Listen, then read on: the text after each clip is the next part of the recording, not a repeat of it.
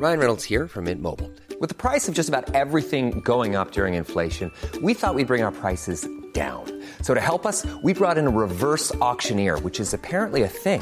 Mint Mobile unlimited premium wireless. Ready to get 30, 30, bit to get 30, bit to get 20, 20, 20, bit to get 20, 20, bit to get 15, 15, 15, 15 just 15 bucks a month. So, Give it a try at mintmobile.com slash switch. $45 upfront for three months plus taxes and fees. Promo for new customers for limited time. Unlimited more than 40 gigabytes per month. Slows. Full terms at mintmobile.com.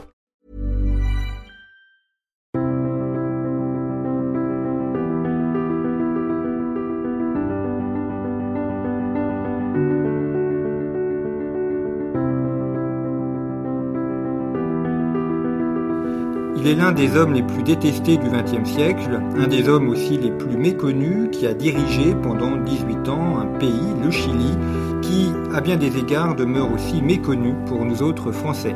Cet homme, c'est Augusto Pinochet, qui euh, a dirigé le, le Chili de 1973 à 1988 et qui a laissé un souvenir assez triste dans l'histoire, notamment par son arrivée au pouvoir et ensuite par la répression qui s'en est suivie. Malgré tout, c'est un homme extrêmement complexe, à la tête d'un régime qui lui-même a été complexe. Il s'est retiré du pouvoir après un référendum perdu, ce qui est assez original pour un dictateur.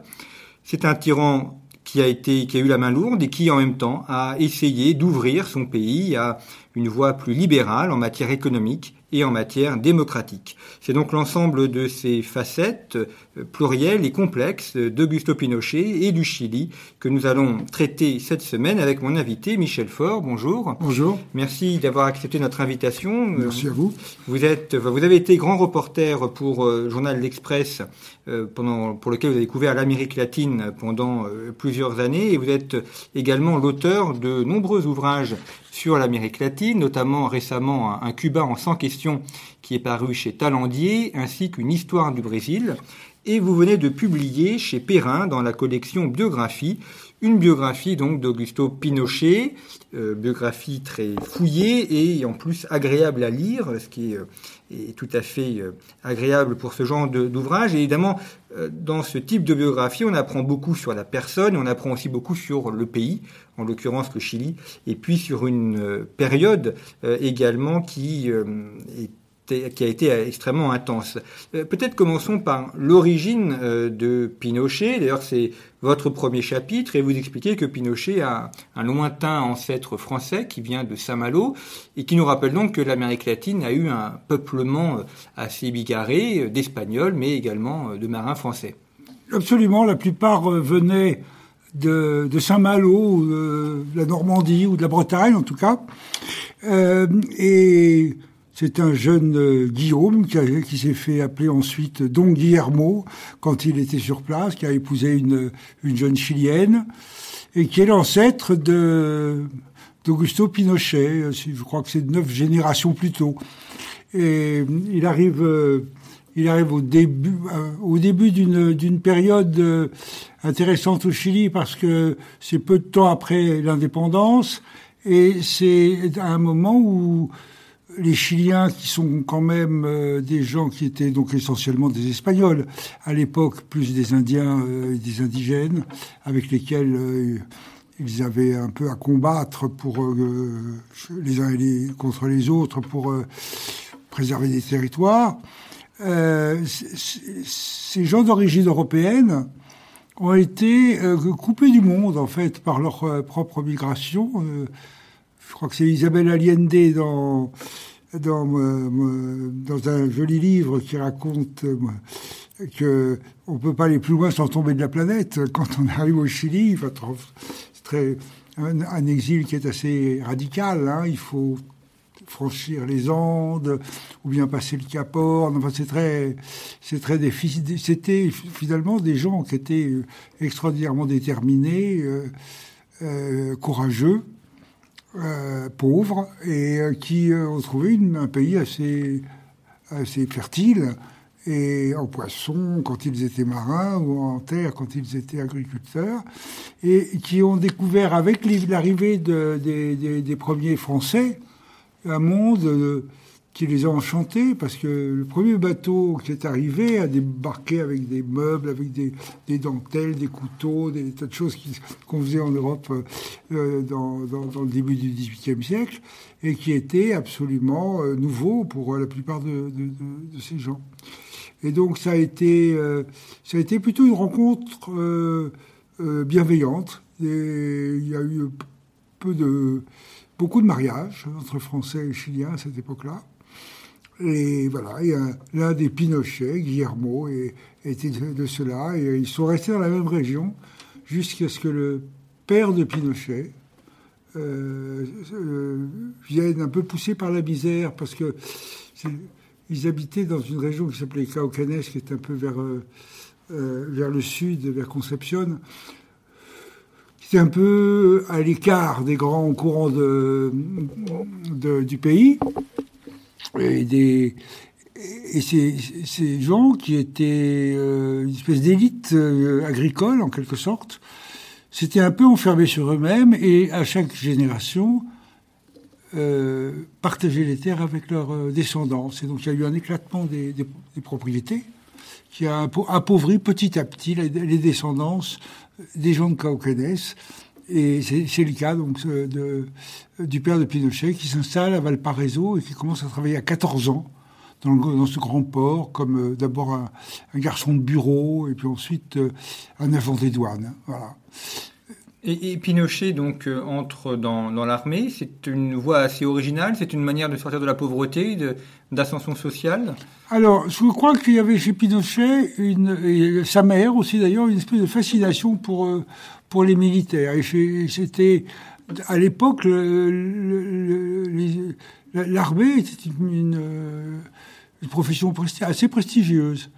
Euh, D'abord, ils avaient des beaux uniformes, ils étaient euh, élégants. Euh, il y avait tout ce souvenir. On était passé comment d'une fascination à l'égard du temps de, de qui est par exemple contemporain de Bolivar, etc., de tous les libérateurs de, l'Amérique latine et espagnole, c'est des gens qui étaient fascinés par les uniformes de, napoléoniens. Et plus tard, on est arrivé à une période beaucoup plus stricte, puisque Pinochet appartient dès sa jeunesse, donc quand il rentre dans l'armée à 17 ans, il, se, range tout de suite dans le camp qu'on appelait à l'époque les Prussiens, c'est-à-dire des, soldats qui étaient euh, non seulement disciplinés et, euh, euh, travailleurs, enfin qui, travaillaient à, améliorer leur, leur façon d'être soldat et militaire, mais à qui on, a, on, imposé, on, à qui aussi on imposait cette idée prussienne d'obéissance à l'autorité civile? Donc on, ça c'était un peu nouveau en Amérique latine parce que les, armées, les, militaires ont souvent pris le pouvoir dans beaucoup de pays d'Amérique latine. Il y a eu des, des colonels tapioca qu'on rencontre dans Tintin euh, en grand nombre dans le continent. Et les Chiliens se sont aperçus, après d'ailleurs une victoire, qui était celle de la guerre qu'ils avaient menée contre la Bolivie et le Pérou, la guerre du Pacifique, la, la guerre du Pacifique, la guerre du Salpêtre, qui a effectivement coupé la Bolivie d'un accès sur la mer. Euh, c'était une victoire, mais c'était une victoire qui n'avait pas été gagnée de façon très satisfaisante par l'armée qui avait montré beaucoup d'indiscipline ou d'hésitation, etc. Et donc, ils ont fait venir très tôt, c'est dans les années les années euh, tout à fait au début du XXe siècle, dans la première, première décennie du XXe siècle, ils ont fait venir des, des officiers prussiens qui les avaient impressionnés par leur, euh, notamment la, la guerre de 1870 en France, contre la France. Ils ont fait venir des, des officiers prussiens qui sont venus enseigner l'art militaire, en quelque sorte, à, la jeunesse, et aux, jeunes, soldats chiliens. Il y a eu des échanges d'officiers entre Berlin et, Santiago. Et ça, cette, influence est restée comme ce surnom prussien pour, désigner les plus légitimistes des, des soldats chiliens. D'ailleurs, ce que vous montrez, c'est qu'au moment du coup d'État en 1973, et donc on va y arriver, euh, Pinochet ne fait pas partie des premières personnes à vouloir la conjuration, et que jusqu'à la veille du coup d'État, il hésite, euh, parce que justement il est tenu par cette fidélité au pouvoir civil, et qu'il hésite à y participer, alors que lui, à l'époque, était le, dirigeant de l'armée de terre, donc il avait un poste extrêmement important. Oui, alors euh, il a passé sa, vie en suivant un conseil d'un de ses premiers mentor, je dirais, qui était le, colonel Portales, alors qu'il était lui-même un cadet. Euh, et Portales était le directeur de l'école, en quelque sorte, et lui avait dit ne fais pas, ne sois pas trop ambitieux, ne, sois pas le premier parce que tu feras des jaloux, ne sois pas le dernier non plus, mais reste dans la masse des anonymes, et c'est comme ça que tu progresseras au sein de l'armée. Et Pinochet, qui était quelqu'un pas vraiment charismatique, qui n'était pas très brillant, qui était qui n'était pas idiot, hein, qui était assez astucieux, etc. Mais c'était pas une, une intelligence très brillante. Il était socialement très modeste. Il était, euh, il avait, il était plutôt timide et réservé. Ça lui allait très bien cette histoire d'être euh, dans la base des anonymes.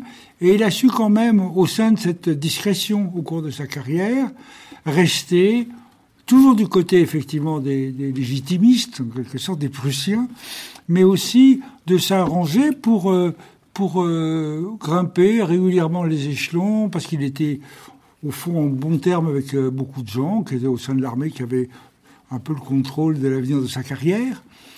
Il avait une femme aussi qui était d'un milieu social plus élevé que lui et qu'il euh, trouvait que les débuts avaient été vraiment difficiles parce que les, militaires étaient au début de leur carrière très mal payés et qu'il a incité à devenir, par exemple, officier, passer les concours pour devenir officier de l'état-major.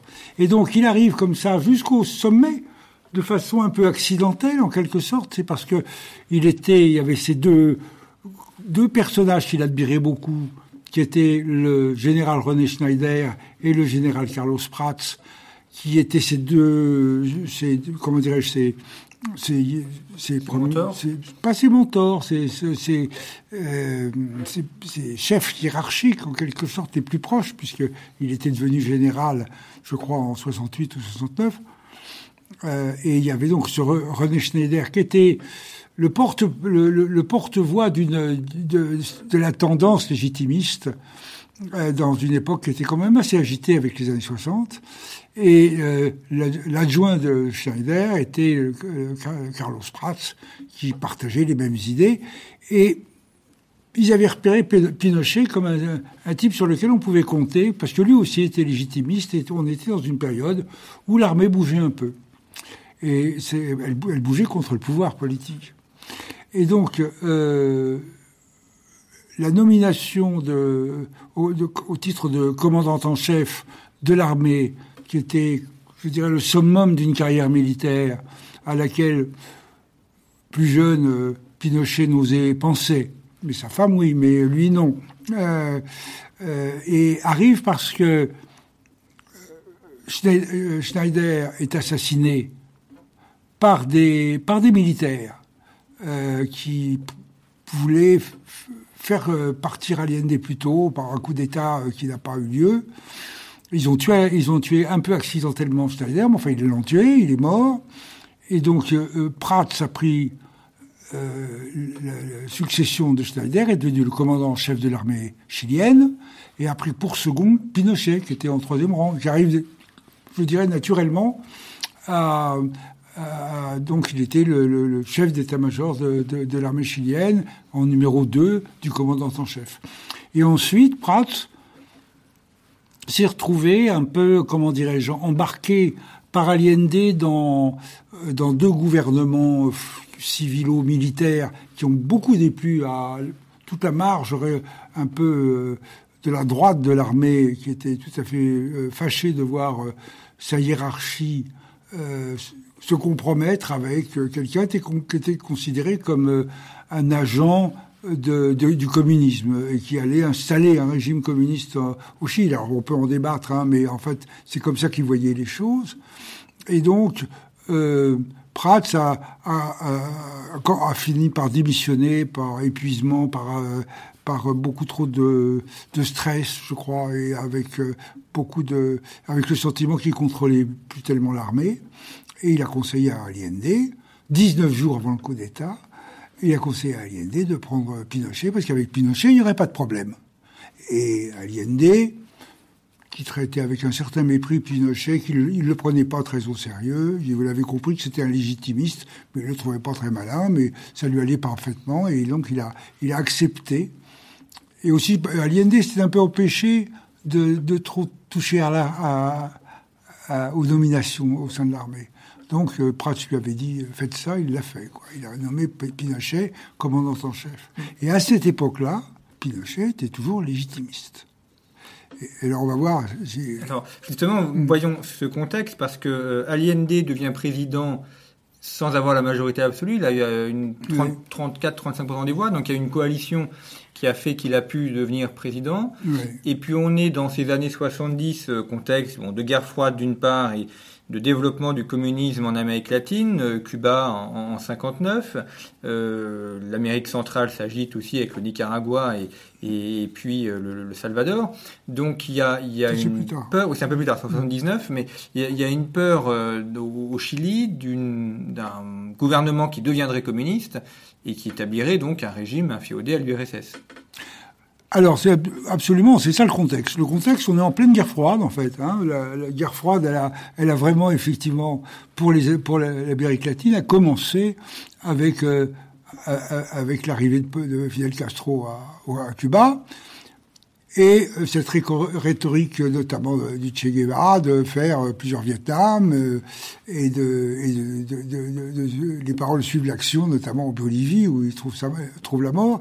Mais il y a aussi, euh, comment dirais-je, cette fascination de la jeunesse latino-américaine envers la révolution cubaine. Il y a ce côté assez fascinant, romantique, je ne sais pas, mais quelles que soient les, horreurs qu'a commis la révolution cubaine, beaucoup de gens l'aiment euh, en Amérique latine, et notamment la jeunesse. Et euh, on le voit au Brésil euh, en, en, 64, euh, les, Brésiliens euh, sont euh, fous de joie quand il y a un coup, coup d'État militaire a lieu parce qu'ils pensent qu'avec euh, Goulart, et après, avant Kubitschek et ensuite Goulart, c'était la pente euh, descendante et glissante vers, euh, vers la, le, un nouveau Cuba au Brésil. Alors, à mon avis, c'était un petit peu exagéré, mais enfin, euh, néanmoins, les gens avaient très peur.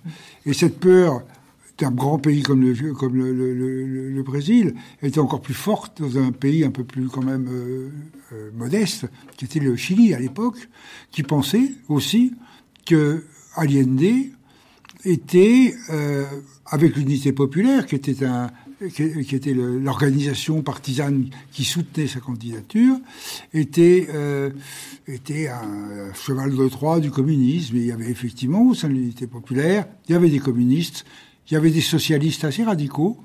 Il y avait aussi euh, des, groupes euh, gauchistes assez, euh, révolutionnaires. Et donc, euh, euh, quand Allende a été élu, il a été effectivement élu à une majorité relative et pas une majorité absolue. Et donc, la tradition voulait que le, voulait que le président qui était élu, euh, qui était le premier élu d'une majorité relative, euh, soit soit confirmé ou non par le Sénat. Euh, donc le, Sénat chilien a, mis, je sais pas, un mois ou deux avant de se décider à délibérer de cette question généralement, la tradition, c'est que le, le, le, chef, le, meilleur élu, celui qui avait été le mieux élu, était, euh, était validé, euh, validé par, par, les parlementaires. Là, il y a eu un, il y a eu un débat Et il y a eu un débat, il y a eu aussi une action de la CIA qui a été très forte. Et c'est là où on parlait de la mort de, Schneider, c'est à, cette époque-là. C'est-à-dire que Nixon a considéré qu'il était hors de question que le domino tombe euh, au Chili et que le communisme, le communisme s'y installe. Et donc euh, a lancé euh, une, une action pour essayer d'empêcher le, le, Parlement de voter en faveur d'Allende. Le fait que, l'avant-veille de, de ce vote, Schneider a été assassiné par des militaires n'a pas aidé euh, ceux qui espéraient que empêcher Allende de passer, parce que tout le monde a été très choqué en disant bon, il faut, accepter le verdict des urnes. Allende était le mieux élu et donc il devient président. Et après, il y a eu d'autres actions. Ensuite, il y a eu phase où il y a eu un, programme entre une phase 1, track 1 et track 2, c'était une idée de Kissinger. Euh, c'était donc entre, entre l'élection populaire et l'élection euh, parlementaire, essayer d'empêcher le, le, Parlement d'élire Allende. Et une fois qu'il était élu, c'était l'empêcher de bien gouverner. Alors moi, mon sentiment, si vous voulez, sur euh, ça, c'est qu'il n'y avait pas tellement besoin de, la CIA pour mettre, à, mettre à genoux l'économie chilienne, tellement ils s'y sont pris de façon, je dirais, dire que c'est keynésien est, poli. Hein. C'était beaucoup, c'était quasiment le manuel parfait du marxisme-léninisme avec des, des, des, nationalisations massives, euh, euh, des subventions extraordinaires euh, données aux, ouvriers, aux paysans sans terre, etc. Une, réforme, très radicale de l'agriculture, etc. Et bon, cette espèce de boom de la première année s'est complètement effondré parce qu'il y a eu une inflation extraordinaire. La banque, du Chili imprimer les billets à grande vitesse pour soutenir sortir l'action euh, généreuse du gouvernement. Donc l'inflation a explosé et les pays. Ils se sont retrouvés euh, si vous voulez, situation. tout le monde se retrouve dans une situation terrible parce que, au fond, euh, bien sûr, effrayé par cette hausse des prix, les, le réflexe du gouvernement d'Allende a été de bloquer les prix des, des, des, matières les plus essentielles à la, à la vie quotidienne, l'huile, le sucre, euh, euh le lait, enfin ce genre de choses. Et bien sûr, euh, qui dit en, période d'inflation extraordinaire, euh, blocage des prix, dit marché noir immédiatement, et donc il n'y avait plus rien sur les marchés, mais on pouvait toujours aller acheter euh, dans l'arrière-boutique, mais ça, c'était plus les pauvres qui pouvaient acheter, c'était les riches. Donc, il y avait, ça, tout ça a exacerbé, bien sûr, les, les, oppositions sociales entre les, entre les Chiliens. Et c'est dans ce contexte très compliqué, très dur et très, comment dirais-je, très, très, très, très, idéologisé que la, la droite euh, euh, de la la droite du Parlement, la droite des, même des, des juges, euh, et d'une façon sociale, toute la, bourgeoisie euh, chilienne, une classe moyenne qui était assez importante, parce que c'est un, c'était un, pays traditionnaliste depuis très longtemps, donc il, a une classe, il avait une classe moyenne un peu conservatrice, très catholique, et et, euh, tout à fait affolé à l'idée que, que le communisme puisse prendre le pied au Chili. Et donc c'est, cette, cette, cette vindicte, en quelque sorte, euh, entre ce conflit entre la droite et la gauche dans la société chilienne, a conduit les militaires à se poser la question de savoir ce qu'ils font, ce qu'il fallait faire. Et ils étaient incités par beaucoup de manifestations. On jetait, des graines dans les casernes en faisant des, bruits de poules, en traitant les, soldats de poules mouillées parce qu'ils n'intervenaient pas. Il y, avait, une insécurité euh, qui était devenue assez grande. Et donc la, marine, l'aviation, la, les carabiniers commencent à réfléchir à un coup d'État. Et euh, bien sûr, qui était le, donc le prédécesseur de, de, Pinochet s'y oppose. Donc il y a un espèce de conflit avec l'armée. Le coup d'État semble très difficile sans l'armée. Et une fois que Pratt donne sa démission et que Allende nomme Pinochet, Pinochet doit décider ce qu'il fait. Et pendant plusieurs, plusieurs jours, il résiste jusqu'au troisième jour avant le, coup d'État lui-même. Donc il, est au courant, tout le monde vient le voir, euh, essaye de, de, faire pression pour euh, qu'il qu'il rejoigne les, les, insurgés, enfin la marine, tout, tout, ça aussi des vieux amis, hein, enfin, des gens qu'il connaît depuis tout le temps, depuis toute sa vie de militaire. Et il, euh, et il décide, je crois, à reculons, parce que c'était contraire à ses, convictions légitimistes, mais c'était aussi euh, tout à fait conforme à sa prudence habituelle. C'est que s'il ne rejoignait pas le coup d'État, il, euh, il, risquait d'être tué ou, exilé. Mais enfin, il, pensait sauver sa peau, à mon avis, en rejoignant le coup, coup d'État. Et puis après, avec le coup d'État, on a découvert un nouveau Pinochet. Et quelqu'un a dit, il n'a pas fait le coup d'État, mais le coup d'État l'a fait. D'ailleurs, ce qui, enfin, à, vous lire, on a l'impression que le coup d'État était inéluctable et que tout le monde était un petit peu au courant. On voit qu'Allende euh, se met dans le, la moneda, il se protège. Donc il y a, il y a quand même une peur d'un coup d'État potentiel, mais sans qu'il agisse réellement pour l'empêcher. Alors, si, il a essayé de. Allende avait euh, pour idée de. Comment dire, d'essayer de pas de compromettre, parce que probablement c'est même pas ça. C'est il avait envie de calmer l'armée en l'intégrant un peu au gouvernement. Donc il a, il a, il a, il a, il a nommé, il a fait deux gouvernements euh, avec des militaires.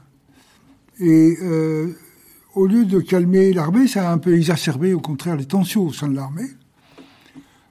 Et bon, il y avait aussi, comment dirais-je, euh, je crois, une, une, une, population qui était très en faveur d'Allende, de, très en faveur des, de réformes socialistes, qui était, parce que le pays était un pays d'Amérique latine, avec euh, une, une grande, euh, une, grande minorité, je dirais, au Chili, de gens qui étaient un peu marginalisés, hors, du marché officiel du travail, qui avaient des, journaliers, des gens qui étaient, euh, euh, euh, mal payés aussi dans des, mineurs, des, travaux difficiles. Hein. Le, cuivre était quand même l'une des, à longtemps et tout, il reste, je crois toujours d'ailleurs la, principale source de, richesse. C'est la seule chose d'ailleurs que qui n'avait pas été nationalisée jusqu'à jusqu'à Allende. Euh, jamais le cuivre n'a euh, privatisé. Le, cuivre n'a jamais été privatisé, y compris euh, par, par la junte ensuite. Il a été... Il a été, excusez-moi, il est resté nationalisé. Excusez-moi, il a, il a, il a été, il a toujours été euh, une, un, un, objet de, le sujet d'une industrie nationalisée dans laquelle il y avait autrefois des intérêts américains assez forts. Mais l'État chilien était toujours l'un des actionnaires importants de, tout ce qui tournait autour du cuivre. Donc il y a ce, le coup d'État du 11 septembre 1973. Euh, Pinochet euh, devient le chef d'État, est-ce que ça allait de soi euh, que ce soit lui qui soit chef d'État ou est-ce que quelqu'un d'autre aurait pu euh, diriger le, pays? Alors, il y a eu une petite bataille là, tout à fait le soir même du coup d'État, le 11 septembre 1973. Il y avait donc les quatre chefs des quatre armes de, l'armée chilienne, la marine, l'aviation, les carabiniers et l'armée de terre. Et le chef de l'aviation, la, il s'appelait euh, général Ley, a pensé que, euh, comme il avait été l'un des premiers à, soutenir, à, soutenir et même à, fomenter le coup d'État, il avait, euh, il était légitimement euh, amené à diriger la junte. Et euh, la marine était un peu, plus prudente, même d'ailleurs elle avait aussi un rôle assez majeur dans le, coup d'État. Mais euh, Pinochet avait fait valoir que c'était l'ancienneté de l'institution et non pas l'ancienneté des nominations des, chefs, des commandants qui comptaient, parce que bien sûr lui, il est arrivé en dernier dans la liste, mais il était à la tête de l'institution la plus puissante des forces armées, l'armée de terre qui avait le plus d'hommes, le plus d'armes, etc. Et donc il a dit au nom de cette, euh, euh, euh, prépondérance de l'armée de terre, c'est à moi de, commencer à diriger la junte, avec l'idée au départ qu'elle serait une junte un peu tournante, comme a été un peu la dictature militaire qui, euh, tous les quatre ans, changeait de, tête euh, et d'armes. D'ailleurs, il y avait toujours un nouveau général, et le général n'était pas forcément de la, même arme que, le précédent, etc. Et donc, ce qui s'est passé, c'est que Pinochet a fait valoir qu'il était le qu'il était le premier patron, en quelque sorte, d'une junte appelée à devenir une jeune collective et en fait elle ne l'est pas devenue pour des tas de raisons parce qu'il s'est il débrouillé pour euh, considérer que l'urgence continuait qu'il n'était pas le moment de, de, changer de, rythme et de personnalité au pouvoir etc il a il a joué une espèce de continuité euh, pour l'efficacité et le, provisoire est plus définitif. absolument, l'éternité. Alors, on va voir euh, euh, deux choses à la suite de, cette émission. La question de l'activité économique et notamment euh, ce qui est resté célèbre comme étant l'appel des, Chicago Boys. Et, mais avant, je voulais revenir sur la répression. Vous consacrez deux chapitres à cela. Il y a eu après, la, après que Pinochet quittait le pouvoir en 1988, enfin 91, il y a eu une enquête euh, parlementaire qui a été menée, puis une commission également, donc qui, a détaillé euh, tout cela, et ce qui fait qu'on le connaît assez bien. Euh, ce que vous montrez, donc en vous fondant sur ces différentes enquêtes qui ont été conclues, c'est que la, répression a été extrêmement forte en, en, nombre et violente aussi à l'égard des personnes qui ont été réprimées, et également que beaucoup de personnes réprimées n'avaient pas de lien direct ni avec les mouvements communistes ni avec les, syndicats. Donc ils ont tapé aussi sur des gens qui n'avaient pas forcément, enfin qui n'avaient pas de lien euh, avec euh, ces mouvements.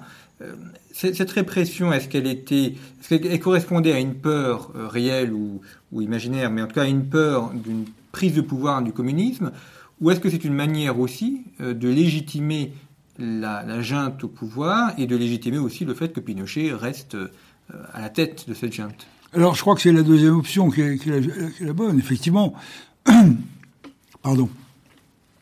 Pinochet euh, et, les autres d'ailleurs, mais enfin surtout Pinochet, euh, est un soldat et il se croit en guerre. Alors, je pense qu'il pense qu'il est en guerre pendant le coup d'État et pendant les jours euh, qui suivent immédiatement, il est en conflit avec un ennemi. Et donc, en bon soldat, on tue l'ennemi quand on peut. Donc c'est un peu ce qu'ils font, tous. Et euh, au bout d'un certain temps, je dirais très vite, hein, vers la fin décembre, le, coup d'État étant du 11 septembre, la fin décembre, il n'y avait plus personne contre eux. La, la gauche était laminée, ils avaient, ils avaient à peu près arrêté tout le monde parmi ceux qu'ils avaient pu prendre, qui étaient euh, emprisonnés, ou bien déjà assassinés, euh, ou exécutés sommairement. Il y avait beaucoup de gens également dans les ambassades qui attendaient de, de, de partir, mais on pouvait pas dire que la gauche était encore active. C'était euh, enfin en 74, c'était fini quoi. Début 74, l'ennemi n'était plus là. Et là, pour euh, comment dirais-je, continuer à prouver que la junte était utile, et peut-être d'ailleurs par euh, conviction, d'ailleurs pensant qu'il y en ait encore des gens qui se cachaient, qui étaient là, etc. La, la, la, la, répression s'est poursuivie pendant pas mal de temps. Alors elle a, elle, a baissé en, en intensité, mais elle, est restée quand même là comme toujours une menace permanente jusqu'à la fin du régime.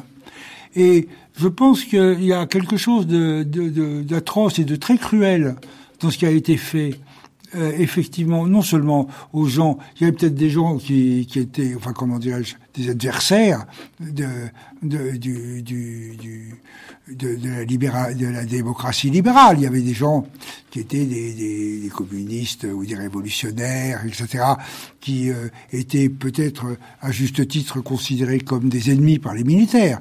Mais il y avait tout un tas de gens qui étaient euh, parfois effectivement affiliés à un, parti, mais euh, qui ne militaient pas, qui étaient vaguement sympathisants, qui, étaient pas, qui ne constituaient absolument pas un danger, euh, qui ont été arrêtés. et alors des gens qui ont été arrêtés aussi par dénonciation. Il y a eu des choses qui n'étaient pas très, pas très sympathiques euh, qui s'est passé aussi au sein de la société.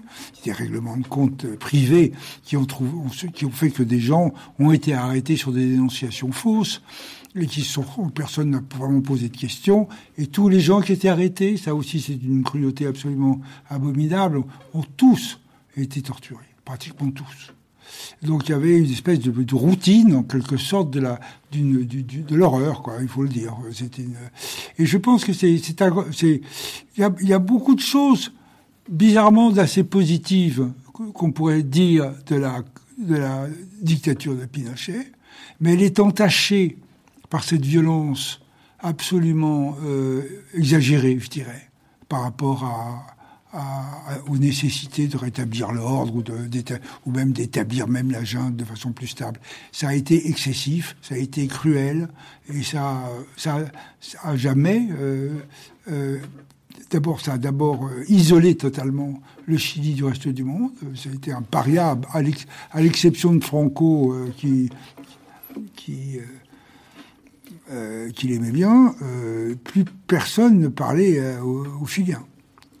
Ils étaient condamnés, le, gouvernement chilien de Pinochet, le gouvernement militaire, était condamné chaque année pour, pour atteinte aux droits de l'homme par, par l'ONU, etc.